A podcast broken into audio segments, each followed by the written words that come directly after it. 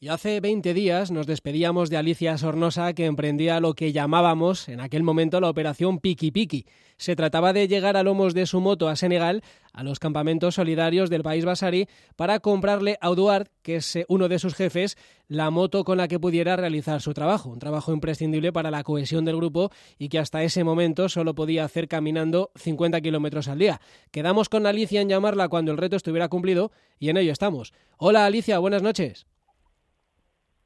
Hola, buenas noches. ¿Qué tal? ¿Cómo estáis? Muy bien. Eh, misión cumplida, ¿no? Misión cumplida y con creces porque hemos conseguido recaudar no los mil que necesitábamos, sino algo más de dos mil euros que hemos donado a campamentos solidarios y porque además ha sido muy bonito el día que hemos entregado la moto a Eduard, hemos ido con él a una a una tienda en un pueblecito que se llama Maco a comprarla y al día siguiente a Campamentos Solidarios han llegado un grupo de dentistas de sonrisas por Senegal y le han arreglado la boca que le faltaban dos dientes. Pero es que además ese mismo día por la noche nacía su octavo hijo, así que creo que este niño ha llegado con una moto y unos dientes debajo del brazo. Ha sido increíble. Bueno, habrá habido fiesta entonces, ¿no? Como es una fiesta en el país Basari. Pues las fiestas, depende de con qué tribus estés, son más animadas o menos. Las fiestas eh, mm, malenques son muy animadas con las mujeres llenas de adornos, una hoguera, bailando por la noche, dando buenos saltos a ese suelo polvoriento.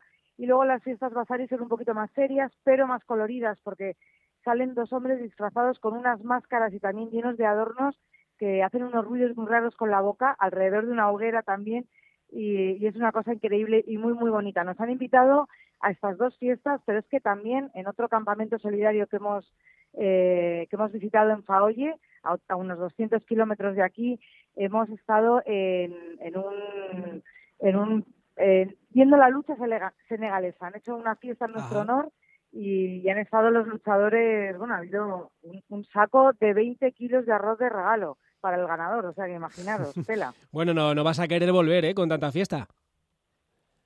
No, no, no, esto es muy divertido y, luego los campamentos solidarios que son una pasada, son unos sitios maravillosos que están hechos de la manera tradicional, con cañas, con paja, eh, unas casas como con, en palafitos al lado de los manglares o unas casas de planta circular, unas chozas al lado del río y nos están tratando fenomenal. Estamos visitándolos casi todos porque nos invitan a estar con ellos y, a ver además toda la labor que está haciendo eh, campamentos solidarios en cada zona, porque trabajan con escuelas, empoderando a las mujeres, con costureras y, con estos campamentos que están, eh, están eh, con gente de, la zona trabajando y lo llevan ellos. O sea que esto es lo que hacen es montar este, este campamento, llevar ahí a los turistas y ellos acaban siendo autónomos y, los pueden llevar. O sea que empoderamiento 100% para esta gente de estas tribus. Eh, tal vez habrá algún oyente que no nos escuchara el otro día y que puede pensar, ¿para qué quería ese hombre, Eduard, una moto? ¿no? Eh, a lo mejor es un lujo.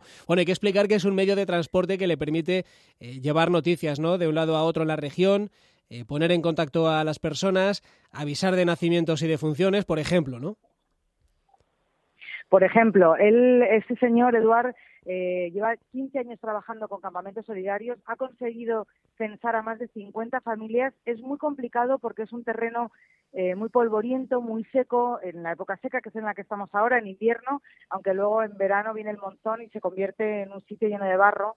Y, y están muy aislados unos de otros. Entonces necesita, necesitaba esta moto para, pues para tener a la comunidad más controlada, para efectivamente llevar noticias, por si hay alguna emergencia médica, poder avisar alguno de los campamentos para, para que manden una ambulancia o, simplemente pues eso para llevar noticias de tanto de fallecimientos como de nacimientos o de cosas importantes.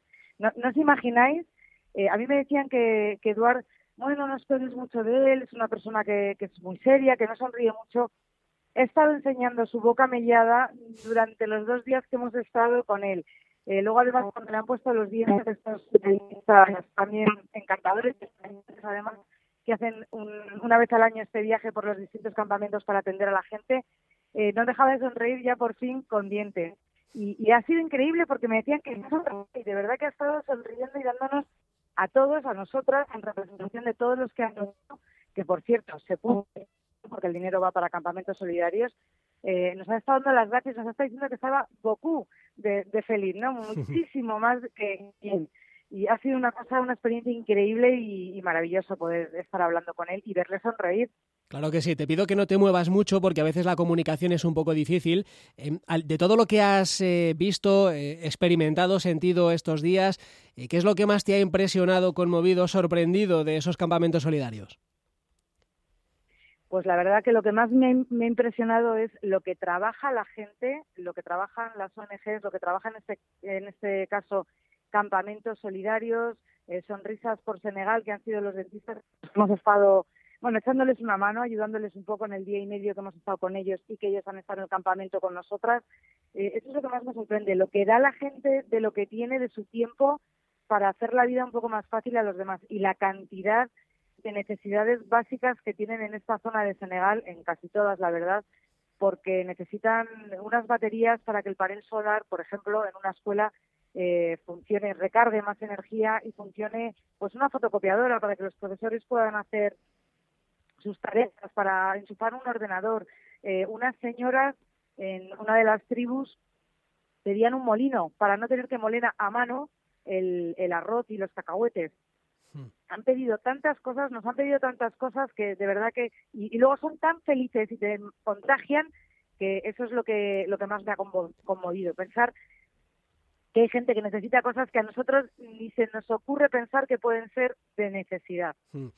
Bueno, el piqui piqui de, de Eduard irá bien porque es nuevo. Eh, ¿Qué tal tu moto? Que ha tenido que atravesar 5.000 kilómetros, eh, algunos países que seguramente no son fáciles de transitar, como Mauritania, el Sáhara Occidental o Gambia. ¿Qué tal ha ido todo? Pues la moto ha ido perfecta hasta que yo antes de ayer le puse un aceite que no era y tuve que hacer ahí una operación búsqueda de aceite que me costó más de dos horas encontrar el aceite específico para mi moto, porque aquí los piqui son motos pequeñitas de 125 chinas y no utilizan el mismo aceite que una moto de cuatro tiempos. Pero bueno, ha sido fácil, hemos quitado el aceite y lo hemos vuelto a poner. Nunca lo había hecho, es una cosa que he aprendido, es sencillo.